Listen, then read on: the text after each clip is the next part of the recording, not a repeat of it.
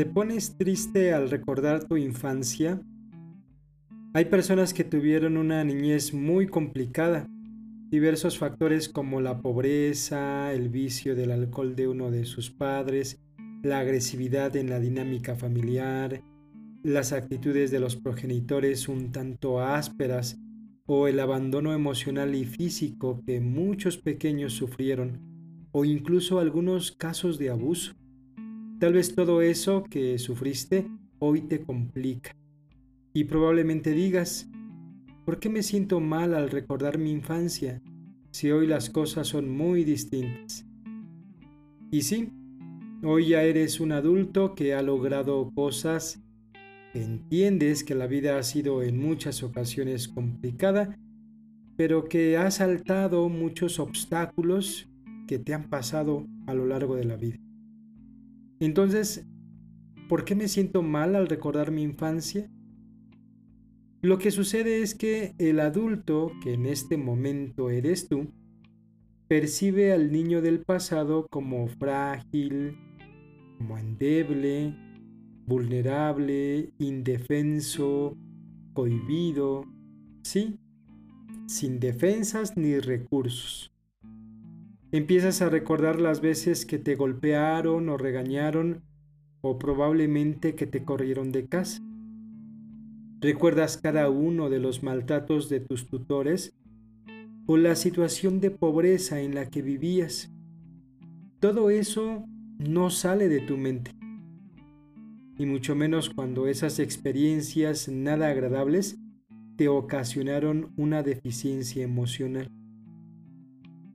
Antes los padres disciplinaban de una manera muy distinta. Yo la llamaría incluso así como muy salvaje. El maltrato físico era el pan de cada día para algunos niños. Sí, realmente sufrían de mucha pobreza y más en décadas pasadas cuando los matrimonios tenían entre 5 o 10 hijos, incluso hasta más pues era obvio, era lógico pensar que económicamente ibas a sufrirle. Y cuando recuerdas a ese pequeñito o pequeñita que eras tú, seguramente te percibes como abandonado, como triste, y sobregeneralizas al pensar que tu infancia fue miserable y horrible o nada bonita. Y no, no negamos que fue una infancia muy complicada. Pero el problema no está en cómo fue tu infancia, porque ahora ya eres un adulto y lo que viviste quedó en el pasado. Pero cuando recuerdas al yo de pequeño, lo percibes como el indefenso, el vulnerable. Te decía que sobregeneralizas tu infancia porque no solo viviste momentos tristes, también viviste momentos muy felices. Lo que pasa es que existe un pensamiento destructivo llamado filtro mental. Consiste en concentrarnos o enfocarnos solo en aquello que nos afecta.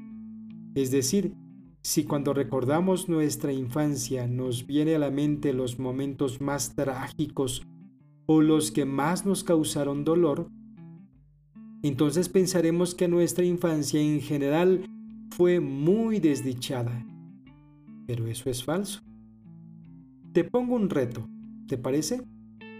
La próxima vez que pienses en tu infancia, trata de recordar los momentos divertidos, donde reíste, te carcajeaste, aquellos momentos donde hiciste travesuras, tuviste muchos días de aventuras soñadas te atreviste a hacer cosas que aún con miedo a que tus padres te regañaran, tu voluntad de divertirte fue más fuerte. Recuerda esos momentos de imprudencia, esos momentos de insolencia, de conductas temerarias. Es decir, no todo fue triste. Con esto no quiero impulsar a que evadas tu realidad de una infancia no ideal, pero los momentos tristes ya los recordaste por mucho tiempo. Ahora empieza a recordar lo bonito, lo lindo y divertido de tu niñez. no solo empieza a recordar lo agradable, deja de percibirte como el niño frágil y asustado. Ese niño o niña que minimizas realmente tenía muchas cualidades y virtudes, con habilidades y talentos que tal vez hoy te preguntes cómo fue que logré o hice esto si era muy pequeño.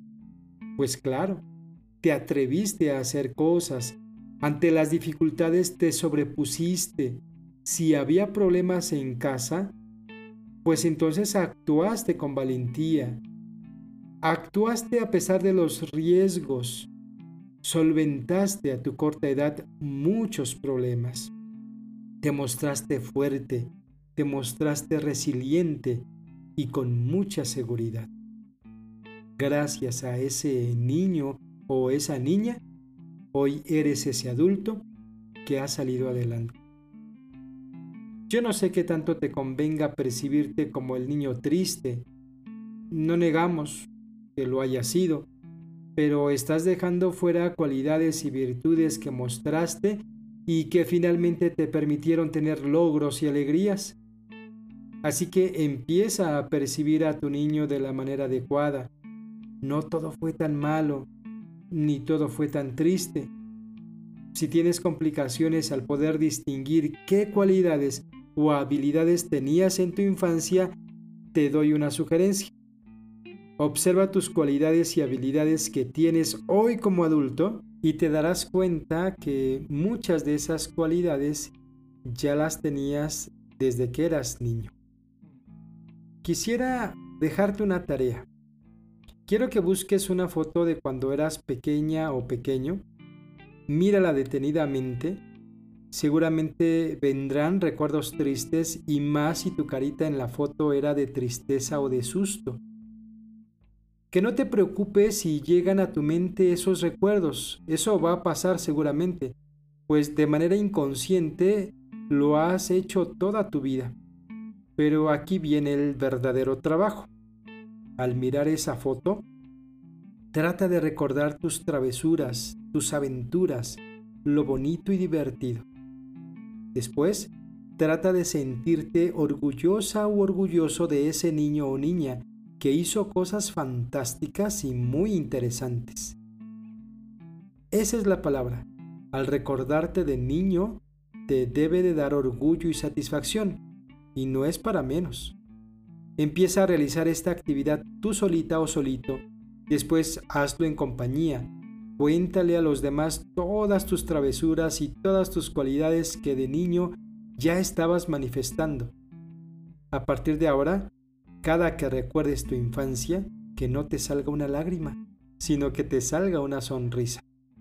Comparte este episodio con todo el mundo. Sígueme en Spotify, soy Isra Olmos y recuerda que si cuidas tu emoción, cuidas tu vida. Nos vemos pronto.